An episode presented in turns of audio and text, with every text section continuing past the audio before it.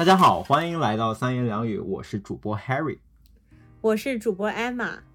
Emma 现在在温哥华的酒店里面跟大家紧急的录制一期 呃节目，就是因为最近马斯克在硅谷兴风作浪，于是 Emma 和 Harry 决定一定要蹭着这个热点，跟大家来好好聊一聊最近的裁员风波。确实啊，作为一个把硅谷打工人都写在节目简介里的一个播客，如果连最近这个硅谷的裁员潮都不聊的话，确实有点愧对我们的定位。嗯嗯，同意同意。Just in case，如果你不熟悉最近发生了什么的话，我可以给你一组数据，就是就在刚刚过去的十一月上旬，可以说硅谷公司们就是不约而同的纷纷大刀阔斧的进行了一次裁员。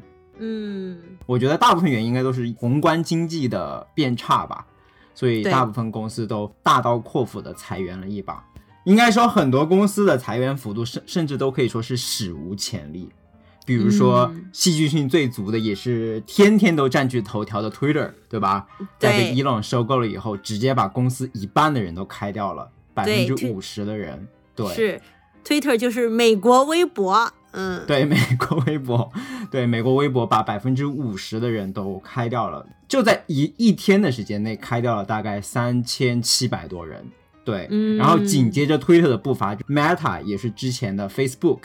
也是史无前例的进行了他们最大一次规模的裁员，也是直接砍掉了百分之十三的员工。嗯，大家可别小看这个脸书的百分之十三，听上去好像没有推特的百分之五十那么厉害，但你可要知道，人家百分之十三 所对应的裁员总数，可是等于推特瘦身之后的三个 Twitter 呢。Meta 裁员的绝对数甚至高达一万一千人。对，你想，Twitter 瘦身了之后，已经变成了一个三千多人的公司，然后 Meta 就相当于直接裁掉了三个 Twitter，非常可怕。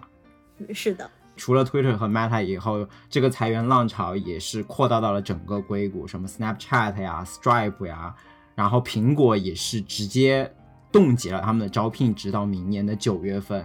然后传言说，包括谷歌啊、Amazon 这样的大公司也都纷纷在考虑各种各样的瘦身，以及说。降本增效的一些计划，对，所谓的优化吧，嗯。而且非常不巧的是，Harry 也是在第一线经历了这一切。就 Harry 所在的公司也不幸成为了就是裁员潮中的一员。所幸呢，Harry 暂时是存活下来了。嗯，虽然暂时存活下来吧，但是过去的几周时间，尤其是这个发生裁员的那一周。是一个非常难忘而且非常煎熬的一个经历，所以今天呢，Harry 就是想从我的第一视角，以及我的一些一手信息来跟大家聊一聊，作为一个普通的打工人，我们在公司遇到这种大规模的裁员的时候，该如何避免裸泳，该如何避免毫无准备的来应对这样的危机，如何？在资本家血腥的手下，能更好的维护我们自己打工人的个人利益。嗯，哇，听上去真的是非常实用啊！虽然我们不希望有任何一位听众能够用到这样实用的指南，但是我们也是提前准备，对不对？有备无患。嗯，是。那从我的角度来说呢，虽然艾玛主播。并没有经历这个一线的呃裁员风波，但是大家可能也听说了，在网上传的各种风言风语，说什么 MBB 咨询公司都是这些裁员背后的黑手等等，所以呢背了不少的锅，也想通过这一期节目跟大家聊一聊这个咨询公司到底是不是这个幕后黑手。嗯。所谓人为刀俎，我为鱼肉。看来艾玛就是代表了刀俎那一方，我呢要替鱼肉们说说话，是吗？嗯，那我们节目就开始吧。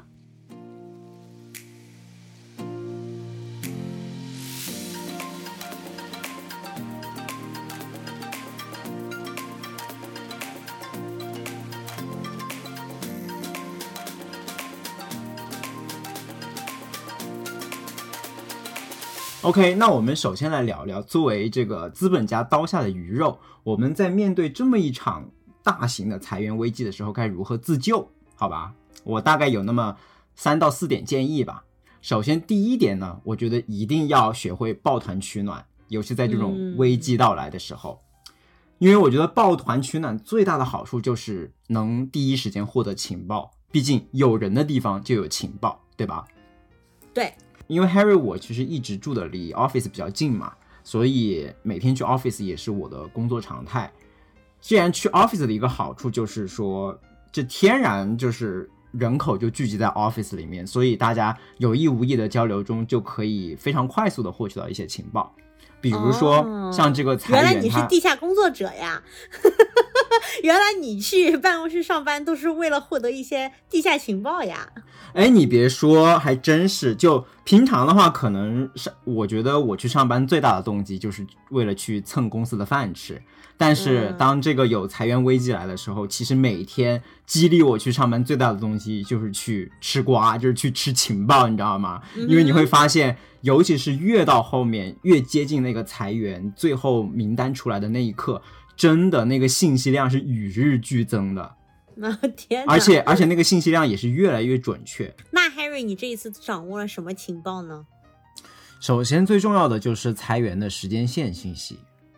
就我相信很多人跟我都会有个类似的呃体会，就是你会发现一开始当有裁员消息出来的时候，往往都不是从公司内部知道的，而是从公司外面的各大媒体从他们那里知道的。因为美国这边其实媒体很厉害啊，它可以联系到非常多的线人，而且它获得的各种线索和情报也都非常的准确，所以往往都是在你公司内部还没有出消息的时候，你就从外部知道消息了。所以说，Harry，你是跟我同时知道公司要裁员，是这个意思吗？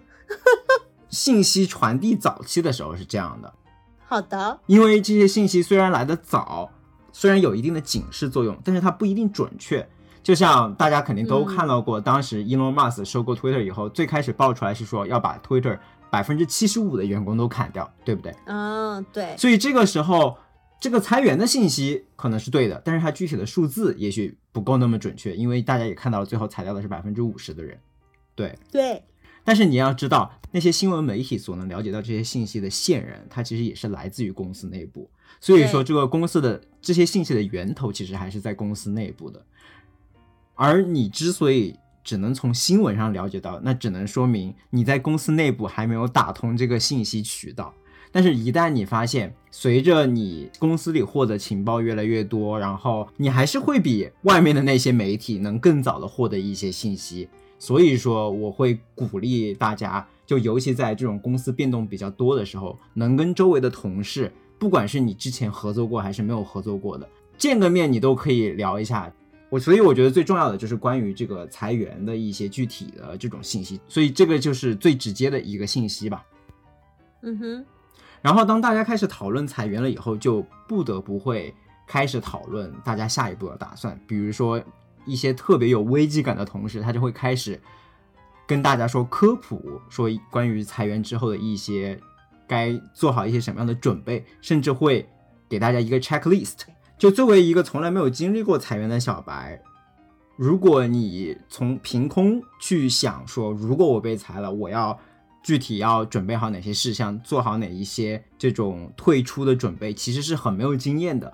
但是你要知道，你的那些同事里面，有的人可能已经经历过一次、两次、三次裁员了，所以他们很有经验。对，就有一些可能。年纪大的同事吧，嗯，真是经历过大风浪大浪的人。对对，他们就非常有经验，他们就会直接列出一个 to do list，告诉你裁员之前要做好什么。比如说，在这个 to do list 上就会说，首先把你该报销的东西都赶紧报销，把你该没有用完的那些福利的额度都赶紧去花掉。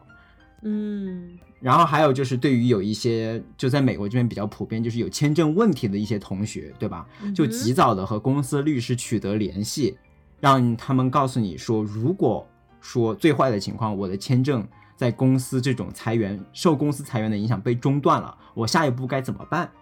就有你也知道，就是法律这种事情，其实是他他处理的时间会比较漫长嘛，所以。如果你能提前两周来开始做准备的话，一定是会比你在被裁的那一天才开始去准备要获得更多的主动性。是的，尤其就是像我们这边，如果你拿的是美国这边的工作签证的话，你一旦被裁掉的话，好像只有最多六十天的时间去找到下一份工作，可以说一分一秒我们节目不代表 任何法律建议哦。对，可以说，对一分一秒都是至关重要的。所以，如果能提尽量提前的开始做最坏的准备，这一定是能给你帮到很大忙的。嗯，真是经验老道。因为我呢，只想到了说这个身份如果中断了要怎么办，嗯但你这些呃经验老道的同事们，甚至想到了还没有薅完的羊毛要薅完。嗯 Exactly，对，没错，因为很多公司福利都是跟你公司邮箱绑定的嘛。你可能如果说很不幸被裁员的话，你可能就是在一秒之间，公司邮箱的那个 access 就没有了，就会导致你所有的福利相关的关联的福利你都没有办法能再获取，甚至比如说有一些那种。网站它就是必须要用公司邮箱去登录的，你就没有办法再去登录了，所以这都是可以说是一些可以避免的损失吧。嗯，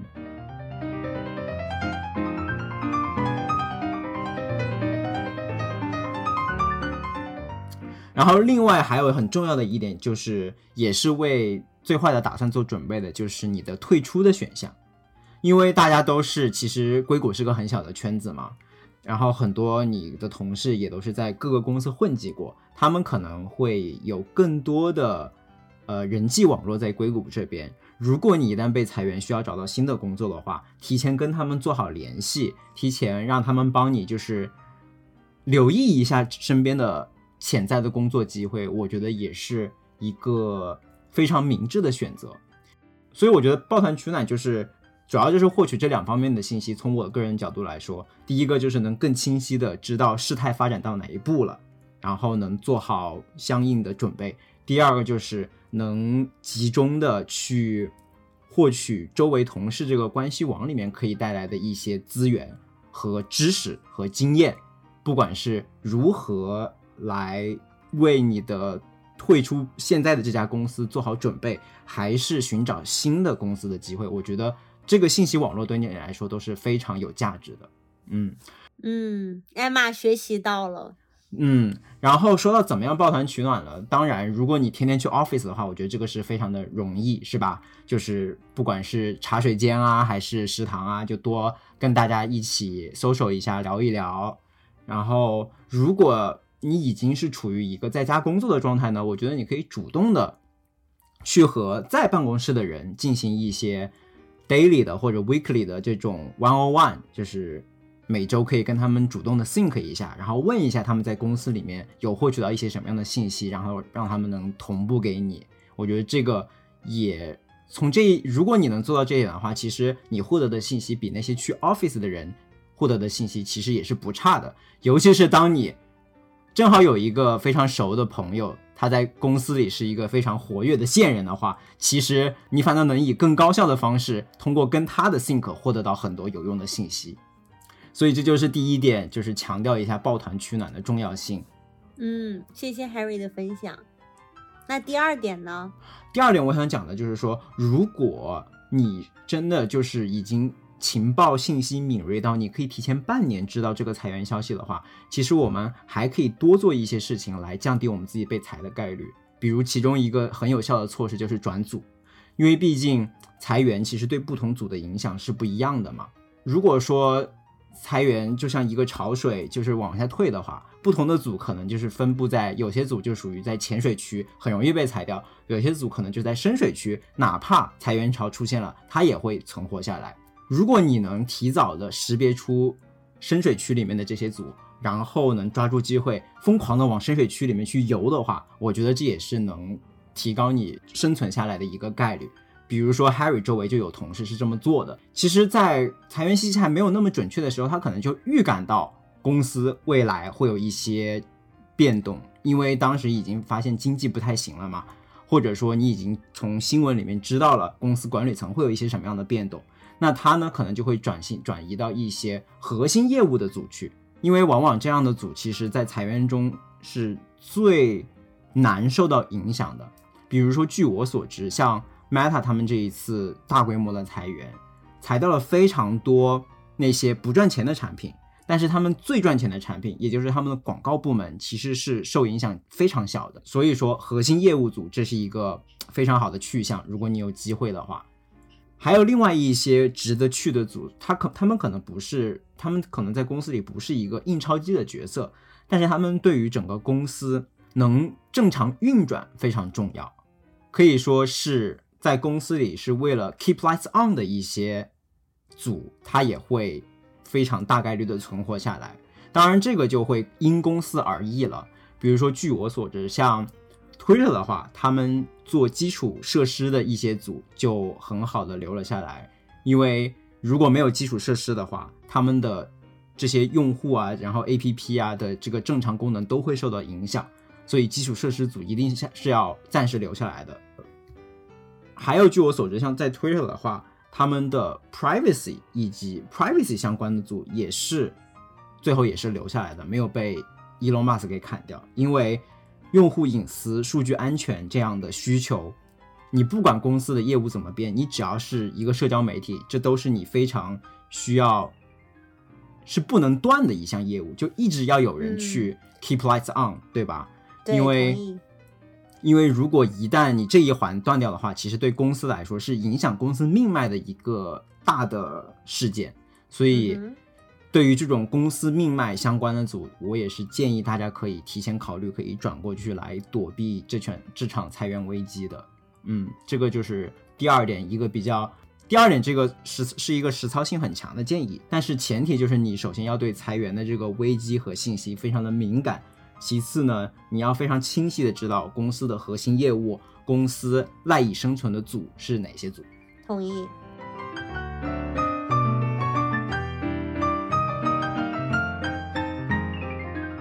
然后最后一点就是，永远都要有一个 Plan B 吧，就是备好救生圈，不管你是在深水区还是在浅水区。嗯哼。因为备好一个 Plan B，一定是只有好处没有坏处的。如果你不幸离开的话，这个 Plan B 就是说，你如果提前找好下家的话，你当然就可以更加的从容不迫，对吧？不会不会最后就是卡着时间要找工作，而且你要想裁员都是一批一批的，相当于会有一大波人同时涌到就业市场上，那势必会造成这个人才市场的一个拥挤和。饱和，这个竞争的急剧上升，对吧？对，大家都在泳池里下饺子啊。对，如果你想避免在这样一个高峰期的情况下去找工作的话，那我觉得你就应该提前的做好 Plan B。太同意了。另外，如果哪怕你是成为了那个幸运的幸存者留下的话，你有一个 Plan B 的话，也可以让你有更多的筹码去应对接下来一些不确定的变化。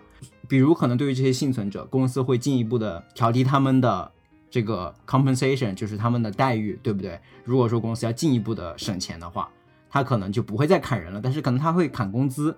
但如果你这个时候有其他公司的 offer 的话，你也许可以把它作为一个谈判的筹码，能保证自己在现在这个公司的待遇不受改变。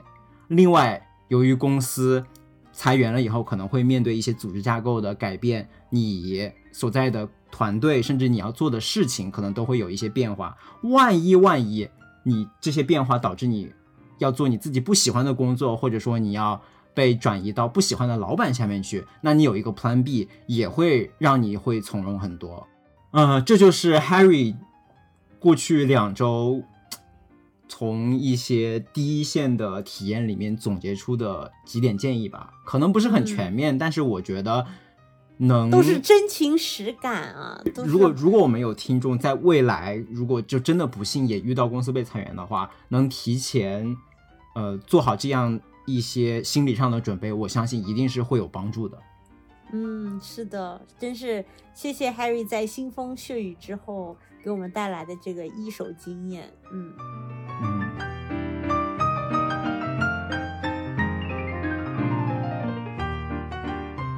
OK。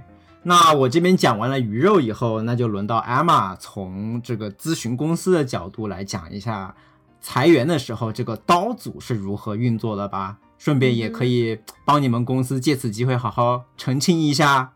嗯哼，那必须要澄清一下，这个网上的各种风言风语，对不对？呃，把 MBB 都作为这个背锅侠。呃，事实上呢，像 MBB 这样的咨询公司，确实，嗯，裁员或者说是呃成本优化，是我们一种项目的类型。但是呢，这种项目类型其实非常的常见，很多咨询公司都可以做，甚至有专门来做裁员咨询公司。所以呢，其实雇佣嗯 MBB 这样的公司来做裁员，并不是最划算的，因为。嗯，MBB 公司非常非常贵嘛，对不对？我们的咨询费用非常的高。所以呢，大家不要动不动就是一裁员，好像就是什么某呃什么麦肯锡啊、BCG 啊、贝恩啊，在背后怎样怎样怎样，对吧？事事实上，很大概率就并不是我们做的这一类的项目。OK，所以你相当于是把锅甩到了别的咨询公司身上，是吗？或者是还有一件事情，大家肯定也猜得到，就是像 Twitter 这种。一下子就百分之五十裁员，然后说来就来的，那像马斯克这样的性格，他一定是不会雇佣咨询公司的。那大家猜猜是为什么呢？因为他抠是吗？第一，他抠，对。第二呢，就是马斯克就是那种他觉得公司的人自己。就比如说他的那个 HR 部门，或者跟他这个 HR 部门相关的一些部门嘛，嗯，那种裁员什么优化，就是你们的本职工作，对不对？我觉得马斯克就是那种，他觉得公司内部所有的事情都应该是有员工自己把这个本职工作做好，做到位，尽职尽责尽力，对吧？就应该能把它做好的。为什么还要额外花钱去请咨询公司来做自己的本职工作呢？所以就是马斯克他这样的一个想法，他肯定是非常非常厌恶咨询公司的，嗯，因为他觉得我请咨询公司不就意味着我公司里面的人没有把本职工作做好吗？那大家也知道，马斯克一定是要把。嗯，不仅要求你要把本职工作做好，甚至要把你整个人都榨干，然后把你本职工作以外的这个什么百分之二十都要做到尽善尽美，对不对？对，确实，据我所知，马斯克是一个绝对不会用外包资源的人，他一定是把自己公司的能力发挥到极限。如果你做不好本职工作的话，那只能说你不能留在这里。对，就是这样。所以呢，就在他的这个哲学之下呢，呃，推特这样在他的掌权之下，是肯定不会去雇佣咨询公司来做一些所谓的裁员的。然后呢，嗯，当然了，说一些其他的大公司，比如说 Meta 呀、Google 啊等等这样的公司，那 MBB 的咨询公司跟这样的公司合作呢，可能。更加能够发挥效能的地方，反而是帮他们做一些产品的战略啊，就是未来投资的方向啊，等等等等。而做裁员这样子的项目呢，其实并不能很好的体现我们的价值。哎，那我这里有一个问题啊，假设说咨询公司接到了裁员这样的项目，我我我代表广大这个受裁员影响的员工问一个问题，就是咨询公司在。裁员名单这件事上有多少话语权？我觉得取决于这个公司。嗯，其实是这样子的。我觉得任何咨询项目，嗯，咨询公司到底有多少话语权，都取决于这个客户，甚至不仅仅是裁员这件事情，嗯，而是可以说是任何的咨询项目类型。比如说，之前网传说什么 Meta 一心一意要进入元宇宙，就是听了某某咨询公司的建议，什么等等。OK，OK，嗯，其实大家要知道，你们觉得按照小扎的性格，他是那种要不要进军元宇宙是听某某咨询公司的建议的那样的人吗？肯定不是，对不对？嗯。但是你要说有没有公司的 CEO 是那种就是很听某某咨询公司的某位合伙人的话？肯定是有这样的 CEO，但是你说多不多？肯定是不多的，对吧？要不然这些人是怎么当上 CEO 的呢？嗯，所以呢，我觉得就是，嗯，咨询公司在不同的项目当中，它其实所谓的话语权的大小，都跟其实就是一个人的这个 power dynamics 相关。嗯，可能他进入一个项目，然后这个高层之间很多人互相权力制衡，他们就非常需要一个第三方的意见来提供一个，呃，所谓的第三方的建议吧，对吧？就第三方的人来提供一个第三方的建议。那这样的情况下呢，有可能我们就有一点点话语权，但是呢，有的时候可能就是，嗯，某一个人他的话语权就很大，在这个这个 C suite 当中，嗯，他可能想要什么样就什么样。那么咨询公司不管提出什么样的建议，呃，可能就是最后也并不一定会有非常非常实际的 impact，或者是我们提出了一个很有 impactful 的建议，在实际的执行过程当中，也可能遇到很多的阻力，到实最后实施的过程当中，也不见得最后就有多少的 impact。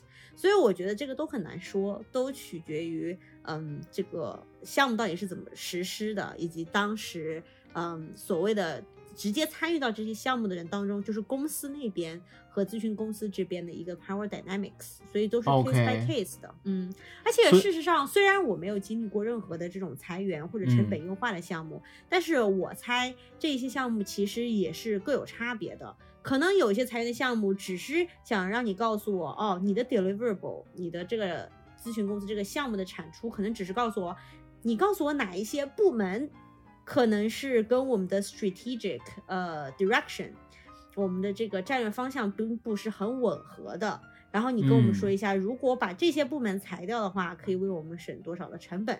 他们可能只是这样。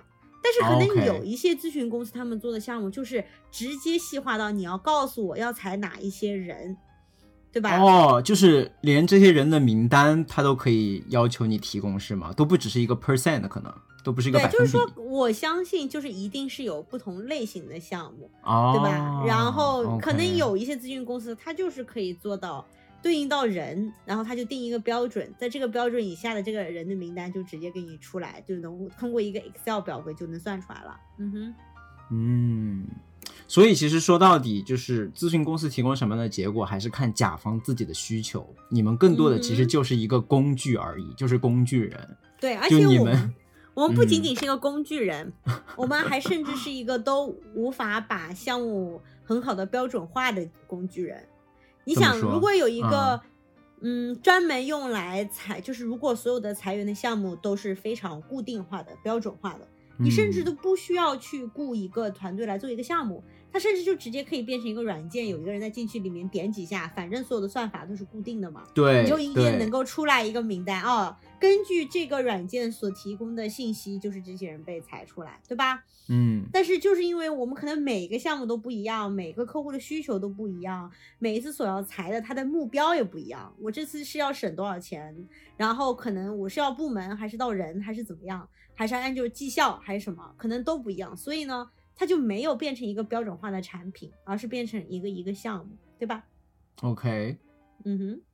所以看来你们真的仅仅就是这个刀组的刀本身，然后 至于持刀人，其实其实大家真正应该把矛头指向的是这个持刀人，因为甚至这个刀切在哪里、砍在哪里，你们自己这个刀都不能做决定，而是这个拿着刀的人做决定的，所以大家就不要嗯再 这个、对把这个锅甩到这个公咨询公司身上了。对，毕竟这个是吧？某某地方什么发生枪击案，没有人说骂枪，对不对啊？骂这一啊款枪，对吧？那肯定是骂这个背后的其他势力。嗯 OK，那我想再跟进一个小问题，就是那这么发现，其实，在经济不好的时候，咨询公司也是有很多业务的，比如说裁员这样的项目，对不对？那是不是说明咨询行业真的就是旱涝保收啊？就是经济好，经济不好，你们都有很多业务可以做，对吧？你可以帮人，你可以帮公司招人，你也可以帮公司裁人。是。对这个呢，是一个很好的想法，但是嗯事实上，咨询行业其实是跟大的经济环境紧密相连的。为什么呢？因为所谓的购买这种咨询服务，也是在公司的预算当中的。所以就是说，哦。我们一年这个公司在年初的时候可能做的预算，他就是接下来我就能花这么多钱在咨询公司的服务上，他可能没有讲说我要花在哪个公司身上，对吧？但是他总额可能就这么多钱，在这样子一种情况下呢，如果经济不好，公司都过得比较艰难，他们相当于所有的预算都会进行相应的下调，嗯，对吧？可嗯能在研发上也下调了，那可能下调的少一点，但是呢，在咨询公司的这种付费服务上，可能下调的更多，对吧？但可能呢，嗯就是基础设施，就像你之前说的什么 infrastructure maintenance 这种，他们可能不会有任何的下调，因为这是公司的命脉，对吧？对，所以呢，就是说，由于整个总的预算下调了，所以说他可能还是会给我们做项目。原来呢可能做五六个，现在呢可能就做两三个。这两三个呢就变成了那种成本优化的项目。但是本来呢可以跟我们一共做五六个项目的，这五六个项目可能是开展新的 business 啊，可能是呃。嗯帮他们就是组织一个什么 marketing campaign 啊，或者是帮他们去收购一个公司啊，等等，然后这些可能都不会发生。嗯，OK，所以说 budget 是固定的，所以经济不好的时候，它 budget 也变少，不管它 budget 里面是用去干嘛了。对，所以说嗯这个预算肯定还是减少的，所以我们呃咨询公司还是非常受这个经济情况的影响的。嗯，那看来这个硅谷裁员潮下，大家都不是很好过呀。嗯哼，确实确实。那我们要不要用一些 pick 来缓解一下今天节目悲伤的氛围呢？好，那我们就进入 pick 环节。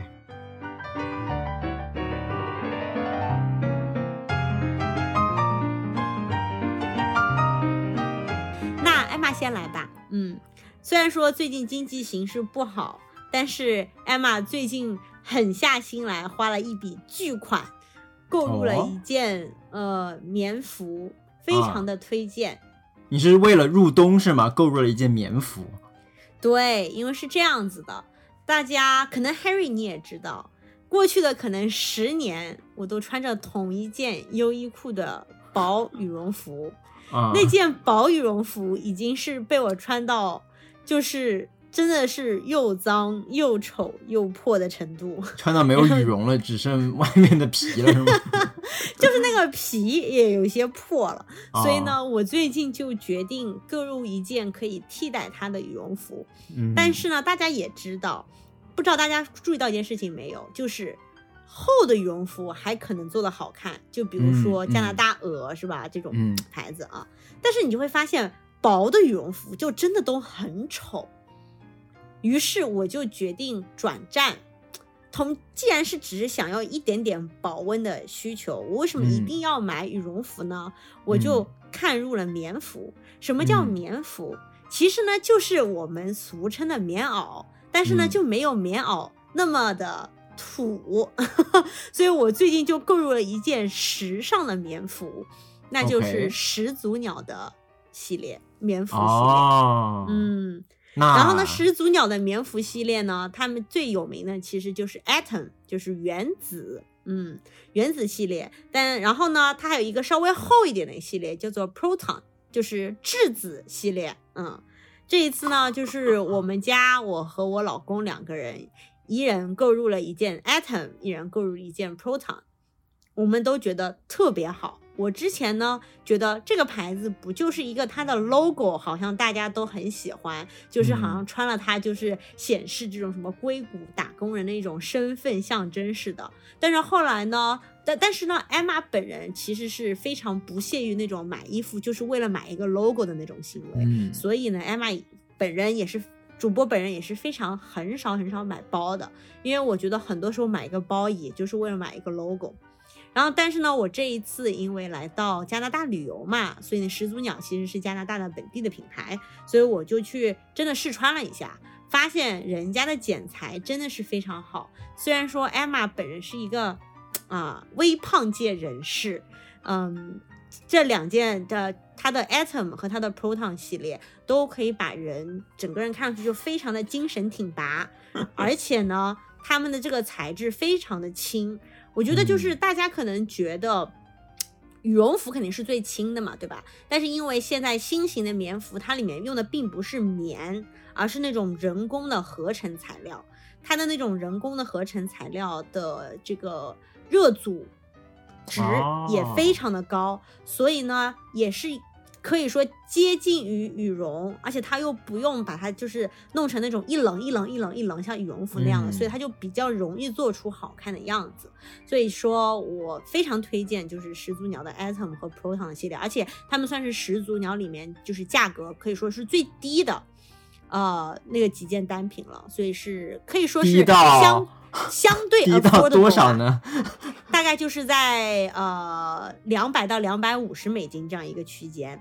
哦，那嗯确实是一般打工人点一点脚还是能消费得起的。对，就是属于那嗯种踮一踮脚，然后可能几年可以消费一件的那种。哦、然后呢，它也是属于那种非常非常耐穿的啦。呃，听我们的朋友说，非常非常的耐穿，因为毕竟我们也才刚买，我并不能说是哦，我好像已经穿了十年，对吧？嗯、但是就是听我们已经购入呃多年的朋友说是非常耐穿的，然后比较耐磨的，嗯、所以呢，非常推荐给大家。嗯，OK，听上去也是啊。其实羽绒服它其实保暖的本质还是因为它能把空气保持住，对不对？就是保持一个膨胀的状态，然后靠空气层来保暖。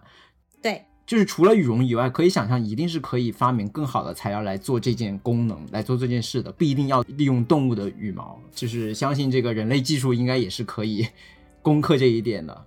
是的，Harry 真的是太聪明了，就是这样。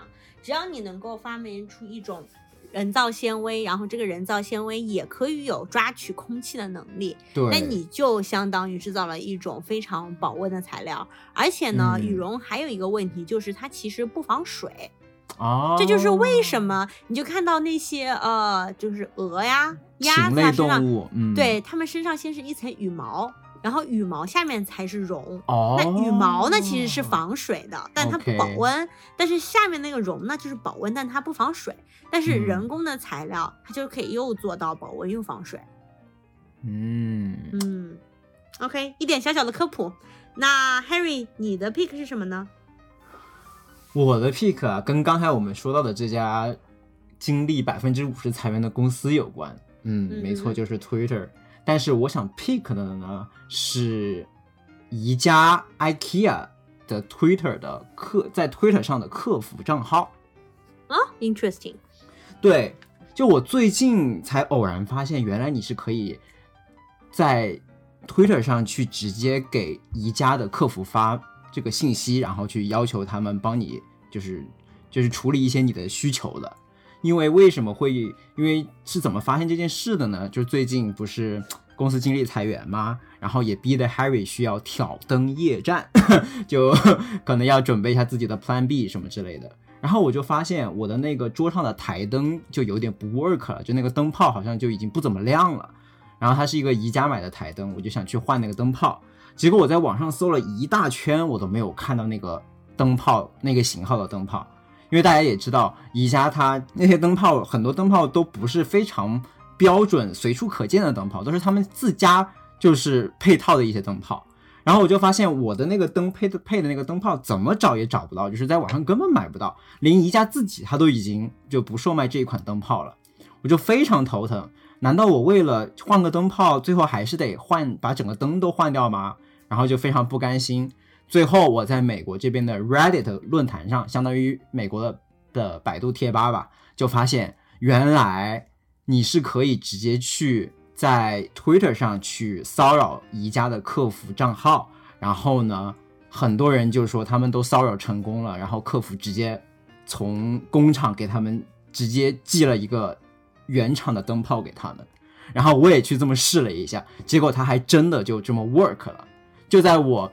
骚扰的第二天，然后那边的客服就跟我说，I'm really sorry，对吧？然后我们就帮你 order 这个这个灯泡，你看你要几个？真是厉害。所以这是我第一次知道，其实 Twitter 有一个很大的功能，就是去用来联系这种各个大商家的客服的，而且甚至可能比你去打电话、发邮件会更加的高效。我不知道宜家在中国，它是不是也有类似的这样的客服账号在微博上，然后你可以在微博上可以直接给他发这个信息，是吧？去让他帮你处理一些你的 request。但总之，反正这个事情就解锁了我这个客服的一个体验。就我以后就知道了，OK，如果以后有什么申诉的话，我可能第一反应就是先去 Twitter 上去直接像发短信一样的去 message 这个公司的客服账号。所以嗯，我觉得这也算是一个呃 tips 给大家吧。大家发现了这个 trick 以后，也能更高效的能联系到一些客服的需求。嗯，有意思。好，嗯谢谢 Harry 的分享。那我们今天就到这里啦。无暇与君一席，有缘三言两语。想听到更多关于美国职场的正经闲聊，欢迎订阅我们的节目。如果喜欢我们的节目，也欢迎分享给你身边的朋友。那希望大家都能安全度过这个经期寒冬。咱们下期节目见，拜拜拜